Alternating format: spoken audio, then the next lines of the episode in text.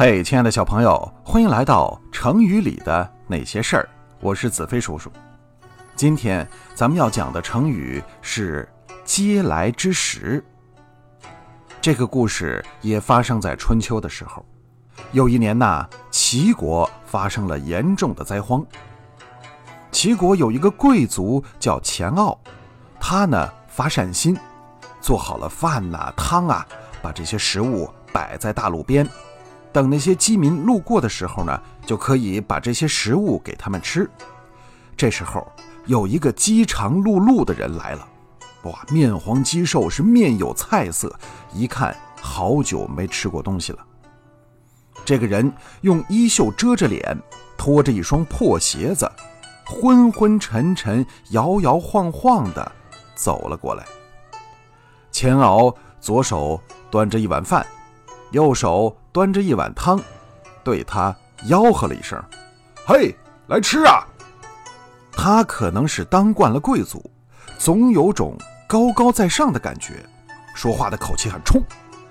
那个饥饿的人听到了他这种没有礼貌的话，瞪大眼睛盯着钱敖说：“我已经饿了七天了，七天里我遇过好几个施舍粮食的人。”我都没有吃，他们和你一样，都是这样的语气，好像我不是人，是一条狗，我要吃你们扔的肉骨头吗？我就是因为不吃这些侮辱我尊严的食物，才饿成这个样子的，啊！我不吃。说着，他挣扎着向前走去。钱敖有点后悔。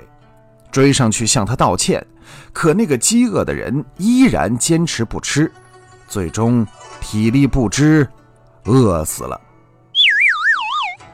曾子后来听到这件事，曾经叹息着说：“唉，恐怕也不用这样吧。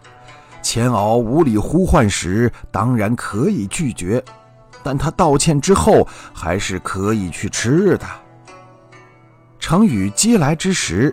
说是为了做人的骨气，绝不低三下四地接受别人的施舍，哪怕是饿死。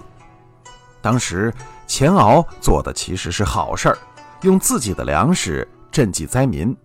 虽然说没有很礼貌地对待别人，但也不能因为这个把自个儿活活饿死。那个人呐，现在看起来确实有点莫名其妙。我觉得从这个成语里，我们应该学到的是。贫穷并不可怕，但是内心不能穷。